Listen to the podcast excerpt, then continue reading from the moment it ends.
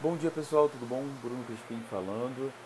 Hoje eu queria responder a pergunta da Ilma, que perguntou o seguinte: como demonstrar os sentimentos das personagens? Tem alguma dica? Então eu vou falar um pouco disso, até aprofundar essa questão, é, porque falar, mostrar um sentimento é simples. Por exemplo, quando um, uma personagem fala para outra que ela ama, isso é uma demonstração de sentimento, mas é uma demonstração mais fraca do que se você fizer de outras formas. Então vamos falar agora de mostrar de uma forma mais eficiente, é, que tenha mais impacto é, para tanto para os personagens quanto para o leitor. Como o leitor vai sentir mais. E, e são principalmente duas coisas que vão fazer diferença. É quando você demonstra um sentimento através de ações e quando você usa a sutileza. Então, ao invés de fazer é, falar eu te amo, colocar dois personagens falando eu te amo, por que não mostrar é, é esse sentimento por outras é, ações? É basicamente o show don't tell com uma é o show don't tell, mas com uma especificidade. É, o diálogo aqui vale bem menos do que a ação. Então você tem que mostrar é, é, que uma pessoa se importa com a outra. Por exemplo, vamos supor que uma personagem tem um medo absurdo de cemitério, que tem problemas com morte, não consegue enfrentar bem a morte, é, teve perdas importantes e nunca mais, por exemplo, nunca foi quando a mãe morreu, não foi no cemitério da mãe. Isso traumatizou ele de várias formas. E vamos supor que o pai da, é, da pessoa que ele gosta faleceu, a pessoa está destruída, está precisando de ajuda. É, ele não gosta de cemitério, na verdade odeia, tem uma versão imensa, mas ele entende que ele precisa estar lá. Ele estar lá, passando por cima de tudo que ele sente, por tudo que ele é, teme, inclusive, ele está é, tá fazendo uma demonstração de amor. Nesse ato é uma demonstração de amor que ele está fazendo ao ir. E também uma é, é um se ele não for já demonstra outras coisas. Talvez indiferença, dependendo de como é feito. É, talvez que ele é, pode até gostar um pouco, mas não o suficiente para passar por cima de um, de um problema seu. Então, através da demonstração dessa ação, você demonstra que é, ele está é, disposto a fazer o que for para ajudar, para estar do lado da pessoa que ele ama. Então, essa é uma demonstração muito forte. Podem ser menores.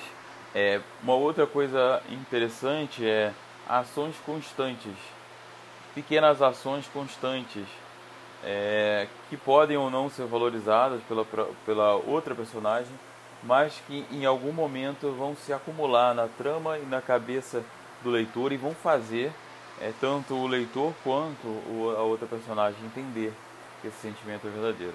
Então, essa, essa graduação mostra um pouco também da sutileza. Né? É, se a gente pensa num, num adolescente, quando ele se descobre apaixonado pela primeira vez. É natural que ele seja muito enfático, ele vai é, ser muito eloquente e normalmente todos os adultos em volta dele vão ignorar esse sentimento exatamente por essa eloquência. Então a gente compensar é, uma falta de ação pela eloquência acaba tirando importância desse sentimento, deixando ele mais fraco necessariamente.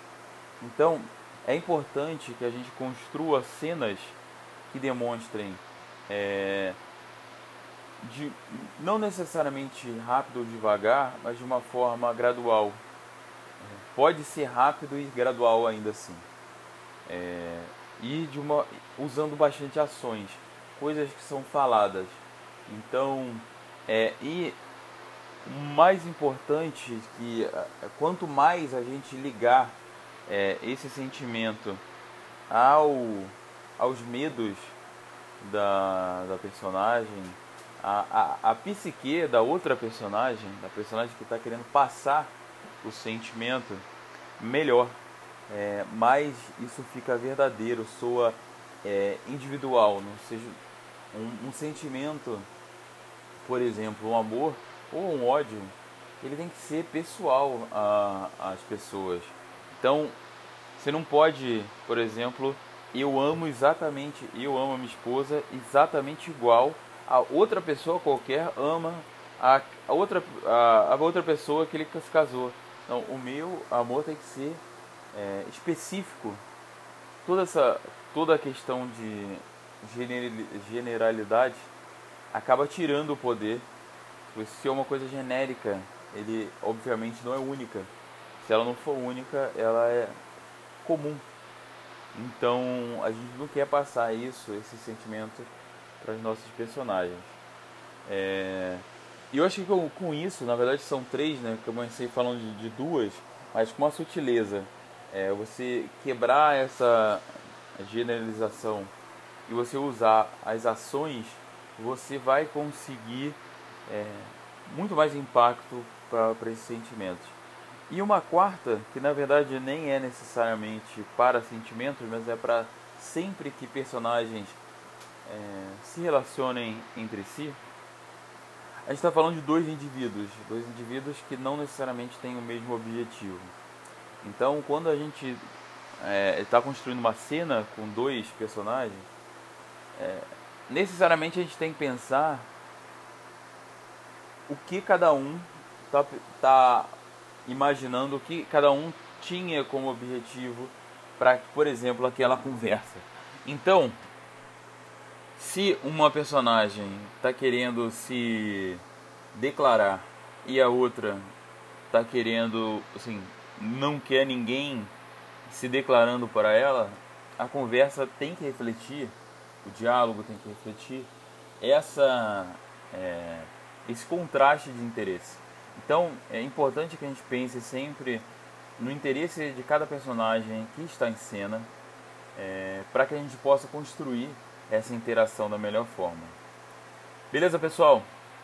Abração, uma boa quarta-feira para vocês e até sexta-feira. Tchau, tchau.